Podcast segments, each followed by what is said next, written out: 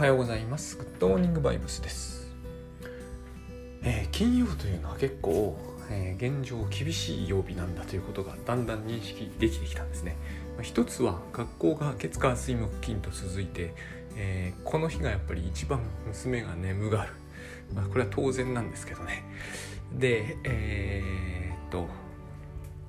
あとは月火水木金と喋ってきてやっぱりネタがだんだん尽きるとこれも当然なんですけどね。まああるっちゃあるんですけどね。なんかですね、えー、なんとなく意識的に用意してきたものがネタ一応用意してないわけじゃないんで用意してきたものが日々こう時が経つにつれてなんかどっちでもいいことのような気がだんだんしてくるんですよ。発見した時はこれだとか思うんですけどね。まあ大体それはもう分かりきったことなんであんまり気にしていないんですがそうだ。えー、っと10月13日に本出ます。あのつい人の顔色を伺ってしまう私を手放す方法。卒業するだったんですよ手放すのところが最初は、まあ、そういう案もあったってことですね、えー、でも手放すにしておきました、まあ、卒業するもありかありなんじゃないかと思うんですがまあその辺ちょっと難しいところでつまりやってみなけりゃ分かんないんででやってみた時にはもう手遅れってことになるわけで、えーと、比較しようがないですからね。であの種の本まあ今はそうでもないのかな。でもやっぱり、まあ、紙で出せてよかったかなとは思っています。あの電子書籍一発みたいなのも結構これからの時代ありだと思うんですが、えー、結構ですねこの問題って実は、えー、いろいろ聞いてみるとまあ非常に私の狭い、あの、関係範囲ですけれどもあの年配の人も結構これは気にしてるんだなっていう気にされていて人の顔色。あの若い人ばっかりの問題。私はかなり若い人を、えー、とりあえず対象に書いているつもりせいぜい私と同世代前後までって思ってたんですけどそんなことはないんでやっぱり電子書籍読まないレベルのあの世代。例えばその70代とか結構他人の顔色気にしていらっしゃるなこれはってのを知って、えーと、紙で良かったかなって思うようになりました。えーと、電子書籍読まないですからねやっぱり。あの目が疲れるとかっておっしゃるしあのもちろん Kindle なんか持ってませんから、えー、そういうところからしても良かったかなと思いました。もう持ってる人もいらっしゃるんですけどね結構70代とかでも。Kindle すごい大好きな、えー私の父みたいな年齢の人でもいるんですがまあまあ。でえっ、ー、とでその本に、えー、書い書くにあたってやっぱネタを集めるみたいなことするじゃないですか。でこれがですねえっ、ー、と今日ちょっとややライフハック寄りなテーマでありつつ、えー、どこに行くか全然わかんないんですけどあのネタを集めるじゃないですか。ほぼ完璧に無駄になるわけですよ。まあ、ネタにしたものを書くことはほとんどないんですよね。でこういうのを全部集めてこう組み合わせて書いていくとうまく書けるっていう感じを抱かれる方もいらっしゃると思うんでそれはもう、えー、人それぞれのスタイルなんですけど私は結構大量に集めてもしかするとネタ分だけでももう1冊分ぐらいあるんじゃないかくらい集めてほとんど使わないですね。使うのありますよもちろん。その中でも。でも、えー、使わないというか使えないんですよ。入る場所がないなみたいな、えーと、入れれば入れられなくはないんですけどなんかですねやっぱりこう肥大化するだけでなんつうんですかね。あの一つ作ったこう構造物に一個余計な首をくっつけてるみたいな感じに感じられる。からまあ惜しいなと思う場合もあるけれども全く惜しくないなと思って落とすケースの方がほとんどなんですね。でも明らかに関係はあるし入れたいなっても思うことも多いんですけど一個一個見ていくと一個一個割と見るんですよね。ダメだなって感じがするんですよ。であのよくねあの彫刻とかで、えーと、そうでない部分を削り落とす。あれは名人芸のなせる技であってやっぱり。私はああは作れない。やっぱりこう集めてくるっていうその何て言うんですかね、えー、集めてくるというその方向性もあってあのただ削ればできるっていうようなもんでもないんであの彫刻じゃないしね。えー、とやっぱり集めてくっつけるっていう感じもないわけじゃないんですけど集めてくっつけるじゃないし、えー、うん。削り落とすでもないんですよね。今私はあのノープランライティングというので書き上げ塾というのをやってますが第 4,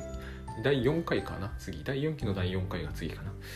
えー、その辺なんですけどね、えー、6回までいったら終わるんで次期来来期また、えーと、こちらでも募集かけさせていただきますがあのノープランライティングっていうのは私の感じではあのあれ。マヨネーズ絞り出すやつあるじゃないですか。あれずっとこうですね出し続けていくと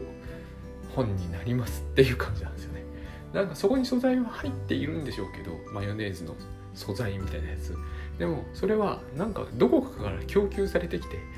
ここれがそうなんですよまさに。ずっと絞っていく。あのこれ削って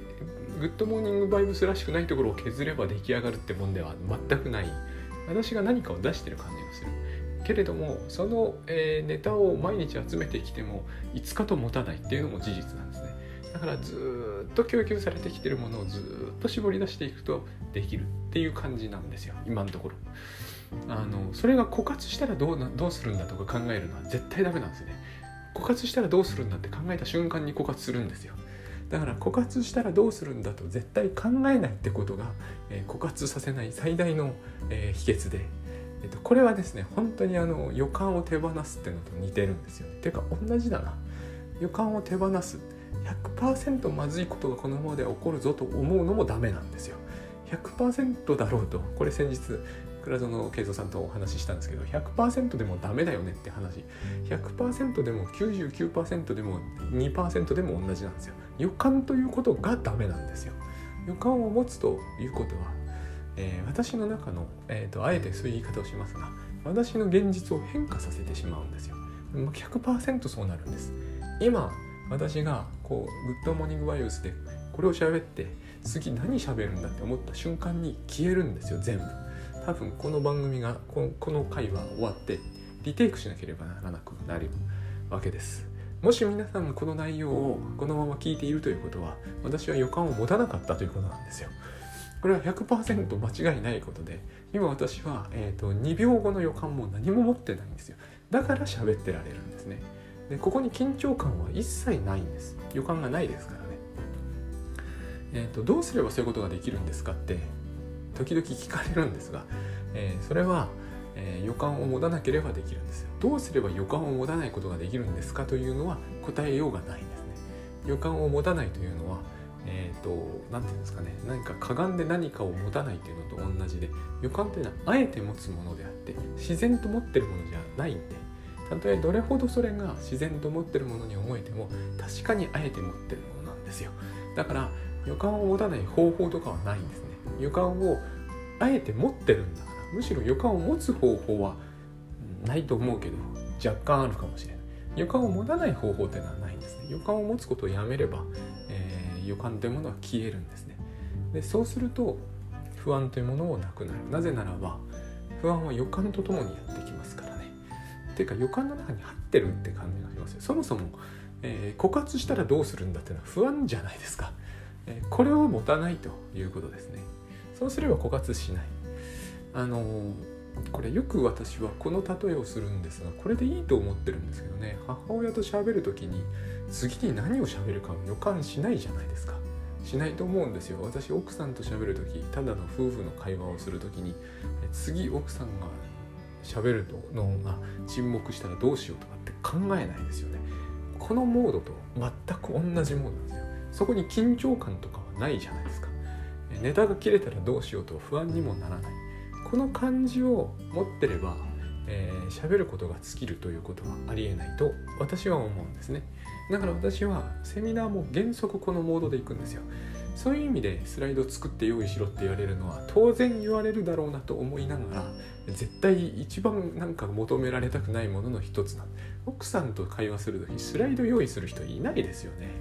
えーと、私は奥さんと喋る時にスライド用意する人って多分この世に一人もいないんじゃないかまあ世の中にはいろんな方がいるから一人ぐらいはいるかもしれないけど普通はいないですよね。えーと、そのモードで喋れば一番うまくいくのにわざわざ、えーと、奥さんとの会話にスライドを用意するようなことをするんですよね私たちは。そしてそれが、えーと、そういうことをやるのが礼儀にかなっていてマナーに、と即していて自然な行いであってビジネスライクだと思うんですよ皆さんが。そして私に言わせればですねあまり面白くもないものをなんかこう円グラフとともに見せられてみんなが眠さと戦うみたいなどうしてそれがビジネスなのかが分かんないんですよね私には。えーと、みんなでなんかこう何て言うんですかねこうあの鉛のような時間を共有するということこそ、えー、私たちが本来何、えー、て言うんですか最も一発の人間として能力を最大限つぎ込んでやるべきことであるっていうのが僕には理解できないんですよ。あのだからそれが理解できるようになるまでは会社員は無理だなと思っててで現に理解できるようにまだなってないから会社員やったことないんですね。私は未だにこうダメなんですよね。あの理解できない。やることはできますよ私でも、えー、そういうのに付随あのなん類似したことをやったことはありますからね。あのみんなで眠くなるこう儀式みたいなものを確かにいくらかの人が寝ていて、えー、そういう場を共有すると。正しいビジネスのあり方なんだけれども、えー、正しくはないと思うな。なんかでも非常によくあるビジネスのあり方であって、えーと、基本的に多くの人がそのやり方をやる限りあのあまり文句は出ないという 非常に不思議な何かなんですよね一方で私がこう何ですかねえっ、ー、とあの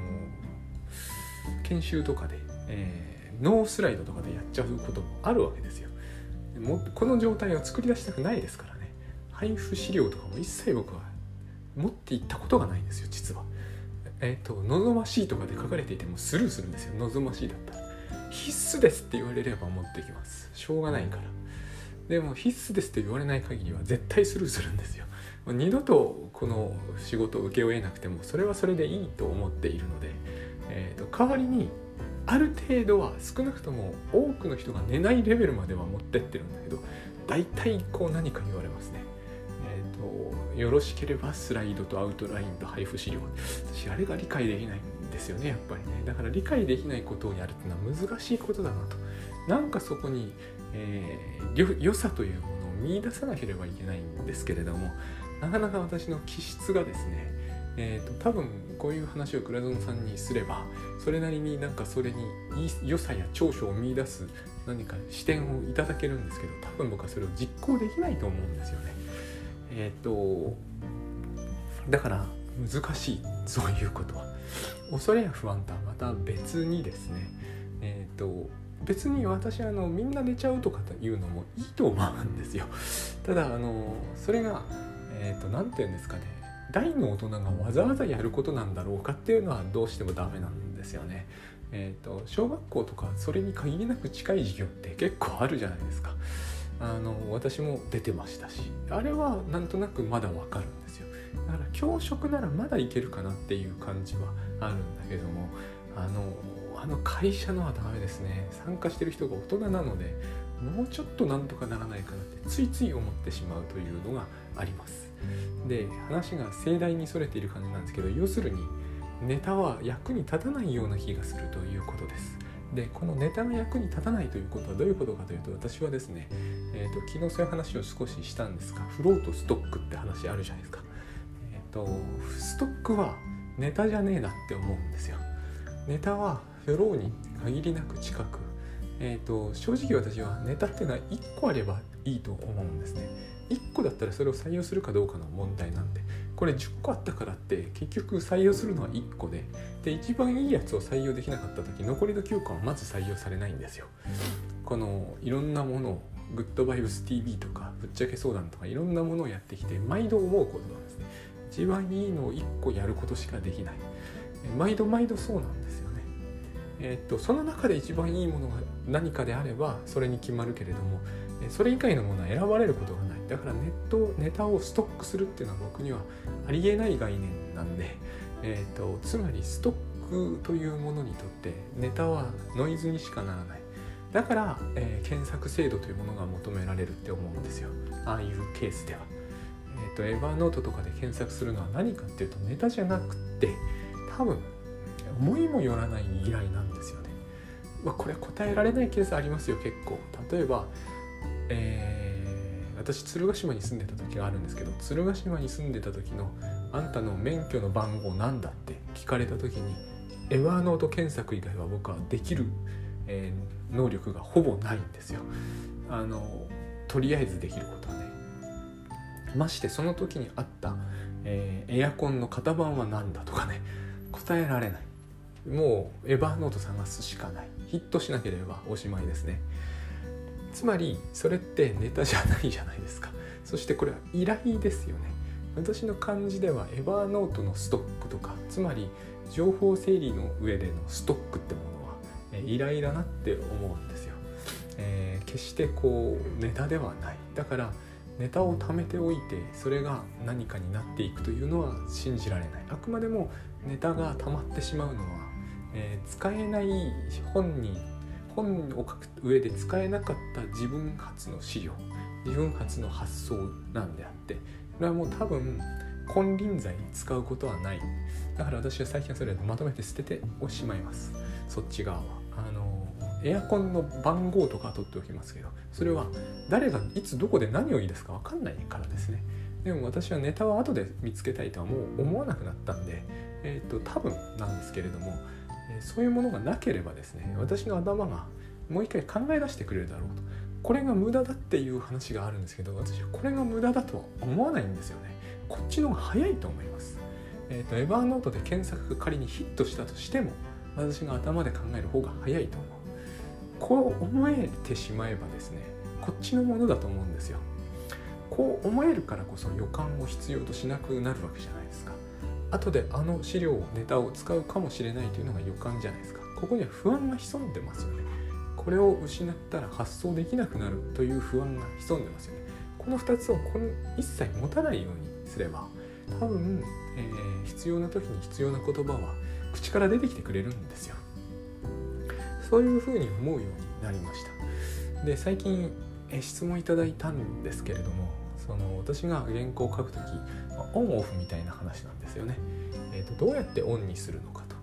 でこれ私はですねその時も倉園さんは若干違う答えでそっちの方がいいなと思いつつでも私の答えは割といつも決まってて起床直後に書けってことなんですよ。本の原稿でもブログでもやりたいことがあってできませんっていう話があるならば起床直後にやる。えーと、MP とかの話じゃないですよ MP とかの話からでも体力とかの話からでも寝起きが最大にあるって言ってもおかしな答えじゃないと思いますけどそっちではなく、えーと、起床直後に書くということはつまり、えーと、オンかオフかの判断を、えー、することはできないということなんです。えー、倉野さんの表現を使えばオンとオフはないっていうことになるんですけど、えーと、ゼロになると死ぬので、えー、そうでないとしてもですね書けないのかどうかってことなんですよ。オフっての書けないのかどうかってことなんです。あの体が動かないとかは論外だと思うんですね。起きたということは書けるはずなんですよ。起きてダンベル上げろという話じゃないじゃないですか。起きて書けるか書けないかなんですよ。書けるけど書かないんであればそれは書かない。書けるけれどもお腹が空いているから先に食べるというのは全然 OK だと思うんだけど書けるけれどもお腹が空いているから先に食べたいということは書かないってことじゃないですか。僕ここに、えーと、コツも、えー、体力も何もないと思うんですよね。意志力とかの意志力が強いだ弱いだストイックだいう話あるけどそういうことを考えるってことがおかしいと思うんですね。なんでそこで私なら意志力が発揮できるからうんぬんって話のそれを持ち出す必要がないじゃないですか。私がこのように言おうといまいと関係ないじゃないですか。自分が本を書くかどうかなんてことと、えー、これはストイックかどうかってことも持ち出す必要がないですよね。朝書くならばストイックなのかそれともそうではないのかとかそういう議論自体いらないじゃないですか。起きて書けばいいんですよ。この世に自分しかいないとでも思って書けばいいんですよ。ちょっと書き上げ塾的にはえっ、ー、とあれなんですけれども僕はそういうふうに考えるんですよ、えーと、この世に自分しかいないと思ってでもいいからとにかく書くと。書く以外のことはないと思って書くんですよ。でえーと、起床直後というのはそういうことが一番簡単にある意味できると思うんですね。何にもしてないのでいろいろ思い出さなければ、えー、結構何も思い出せないものだと思うんですね。あの朝食を食べてないとか起きた直後は割と思わないものです。えーと、顔を洗ってないとか歯を磨いてないというのを思う人はいるかもしれませんけど思ってしまったら顔を洗ったり歯を磨ったりはすればいいじゃないですかでもそうするといろいろ連想が始まっちゃうんですけどねでもまあ顔を洗ったり歯を磨いて書けばいいじゃないですかつまりそういうことなんだと僕は思うんですよ何かと比較を始めちゃうんですよ私たちは。でそれはですね予感だと思うんですよね、えー、こうしてこうしてこうした方がえー、このまま書き出すよりもいいとか悪いとかそれは予感ですよね。もし歯を磨いて書いた方があるいは朝食を食べて元気になってから書いた方がいいものが書けるんじゃないかという予感ですよね。私はそんなのはデタラメだと思うんで、えーと、そのようなことの比較は本当の意味ではできないと思うという意味です。デタラメだというのはストイックだとかいう話じゃないんですよ。つまり食べた後に書いてみたことと食べる前に書いてみたことの比較ってできないんですよ。だって食べる前に書いちゃったらそれは食べる前に書いちゃったんだし食べてから書いちゃったんだったら食べてから書いちゃったんですよ、えー、過去の自分のと比較するとか無意味だと思うんですよね。前に1章書いて今日2章書いた。どっちの方が出来がいいかっていう比較は無駄だと思うんですよ。同じこと書かなかったらどっちが良かったか分かんないじゃないですか。で同じことを異なる条件では絶対書けないじゃないですか。つまりそれについて良し悪しを判断するとか優劣を競うってことは無意味なことなんですよ。あの脳内でやれてる気になるなるだけのことであって現実には絶対に不可能なことなんです。つまり私たちはそういう時に例の万能的魔術思考ってやつに、えー、絡め取られてると思うんですよね。リアルな万能というのはそこで書くってことですよ。書きたいから書く。万能ですよ。やりたいことができてるんだから。空が飛びたくて空を飛ぶっていうことができるんだったらそれは万能ってことじゃないですか。書きたいから書く。万能ってことですよ。ここで朝食を食べた後で書いたものと食べる前に書いたもの。それも全く同じコンセプトで全く同じ、えーと、部分について書いたことの優劣を比較できると思うのが魔術的ってもんですよ。それはオカルトですよ。できないんだから。できないけれども脳内ではできるような気がする。だから魔術的なんですよ。この魔術的に、えーと、引っ張られないことだと思うんですよね。この魔術的なことをやってる時普通は全部じゃないんですけど普通は不安が潜んでるはずです。どっちかの方がいい。その分自分は損をするんじゃないだろうか。この損はできないんですよ。全く同じ条件でやらなければできないことだから。唯一変えることができるのは食事を取る取らない。それだけっていうことはできないからですね。それは思考実験っていうやつです。でこの思考実験こそが大事だっていう考え方が世の中にはあります。ただ私は、えーと、それを信じることができない。思考実験っていうのはデタラメでしかないと思う。これはですね、えーと、タスクシュートでもグッドバイブスでも近いことは言ってると思うんだけれども僕はそのことを、えー、心理学の授業で習った。思考実験っていうのはデタラメだと。どんなに完璧にコントロールをしてるつもりでもコントロールしきることは不可能だと。特に心理実験みたいなものは無理だと。心理実験でできないんだったら日常生活じゃ絶対無理だと思うんですよね。AB テストってすっごい難しいと思うんですよ。他の条件を全部合わせなきゃなんない。でもおかしいじゃないですか。他の条件全部合うはずないですよね。空間の位置が違ったらダメだと僕は思うんです。アウトだと思うんですよね。だって空間の位置が違うわけですから。こういうのは全てその架空のものでしかできないと思うんですよ。プログラムとかね。プログラムっていうのは実体がないからこういうことができると思うんですけれども行を変えるだけとかってできるじゃないですか。ここの文字列を変えるだけとかもできます。それは、えーと、プログラムだからなんだけれども、えーと現実が関与してしまったらできないと思うんですね。それを人が見てどう思うかとか見る人によって違います。同じ人が見たって見る時間帯によって違う。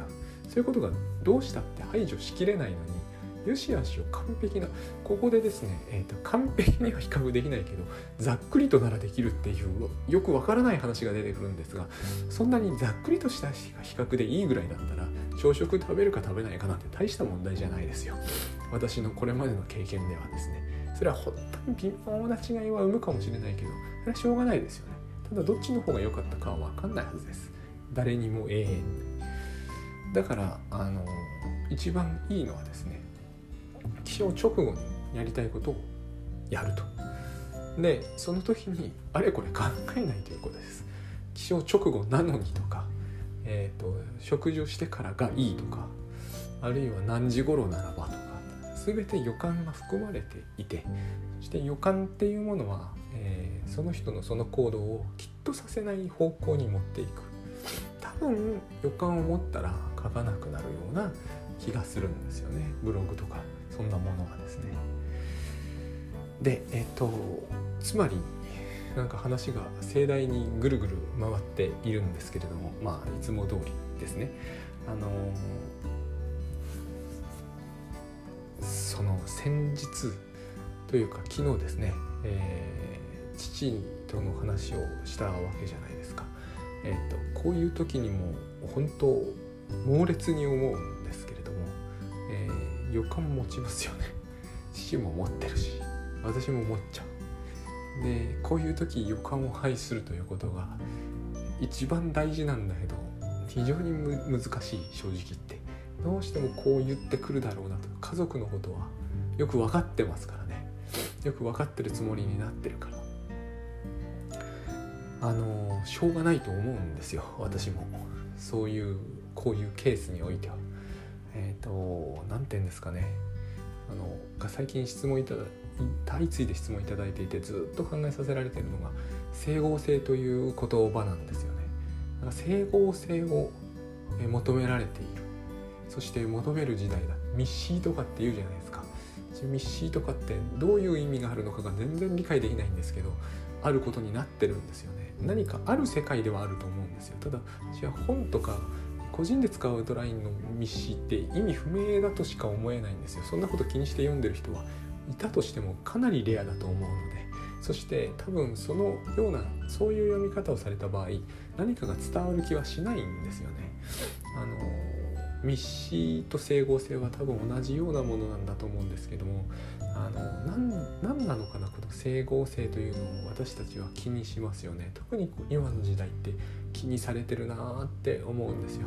グッドバイブスと他の僕も一歩間違うとやりそうになる。グッドバイブスと精神分析との整合性とか意味ないじゃないですか。だって精神分析考えられた時にはグッドバイブスなんて書けも形もなかったんだしグッドバイブスの話を倉園慶三さんはフロイトベースで立ててるわけでは全然ないですからね。で精神分析ってのはフロイトを抜いてしまったらもはや消滅するようなぐらい、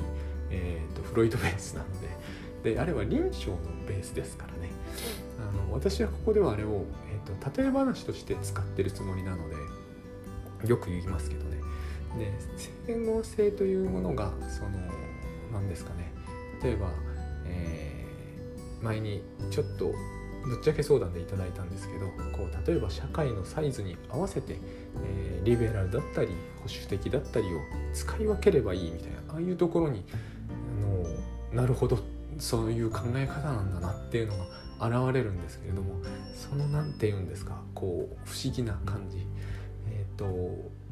どうしてもですね、えー、今実家みたいな整合性がそもそも取れなさそうな時に限ってなんとなくこう整合性というものをみんなが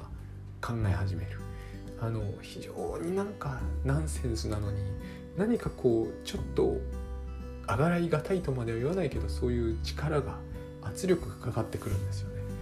みんなにとっていいお家みたいなのってあるじゃないですか。時々聞くんですよ。みんなにとっていいお家は誰にとってもいいお家じゃないみたいなね。そういうのに限りなく近づいていく。大概の家ではみんなにとっていいお家はいいお家ですよ。けれども今の、えー、私の実家のようなややこしい状態のあるところで整合性を取ろうとするとまあ変なことが起こりますよね。変な物件を掴んでみたりしそうな感じがっていうかありありと今してるわけですよ。でそこで私がその侵入的にねこれを侵入的って私は言うんだと思うんです。侵襲的っていうやつなんですよ。インプリンジメントっていうのかな。侵襲的。つまりお母さんが子供の主体性を奪ってしまう。私がのかのこのこっていうかずかずか入ってってお前らこの家やめろと。こっち買えと。これが親州的ですよ。でも絶対それがいい時いいと私が確信できるようなケースだったらどうするのかっていうことなんですよ。でこういうことってしばしば、えー、臨床的な世界ではもう頻繁にあると思うんですよね。どう考えてもえーと、それは夫に謝るべきだろうって言っちゃダメだと思うんですよ。でもやっぱり。親は子供に言いますよね。だから親は子供に侵襲するわけです。でその時に整合性って言葉はなんだかひどくこうですねいい言葉のような気がするんですよ。私のこういう考えも父のそういう考えも妹のこういうかなり、えー、困った考え方も母の願望も全てが、えー、整合するような何かを、えー、探し求めればいいんだと。いいケースもありますよねきっとね。僕はでもダメだと思うんですよね。それをやったら。多分それをやると全員不幸になる気が私はあんまり関係ないにしてよ。実家は不幸になるだろうな。そんなことをするぐらいだったら私はここで一つ手があるじゃないですか。私は入らない。そうすれば私の分の成功を取らなくて済むこのえっ、ー、と何て言うんですかね入らないという考え方って、えーと、いいなと時々思うんですよね。整合ということにこだわるぐらいならその要素を追加しないという正直時々思うんですよ。ここまで整合性ってのが大事ならグッドバイブスってものを取り入れなきゃいいのにとこれを言うわけには、えー、倉園さんの手前当然いかないと思ってるんですけど、えーとここまで整合性が大事ならばフットバイブスじゃなければ整合性。つまり、えー、タスクシュートとか GTD でも同じですよ。なぜかタスクシュートと GTD を整合させることはタスクシュートオンリーやるよりいいと思われやすいんですよ。とっても僕は奇妙な感覚だと思うんですけれどもこれは奇妙ではないとされているんですよね。でもそれをやるんだったら GTD だけにしといた方がだって GTD は1人の頭から考え出されているから整合性は当然取りやすいわけですよえーと、より多くのメリットをって感じになるんでしょうけどそれは私が冒頭言ったようなあらゆるネタを詰め込んだら本は最悪のものになるんじゃないかというのと似てくるんじゃないかなという感じがするんですよね。でこの整合性というものが、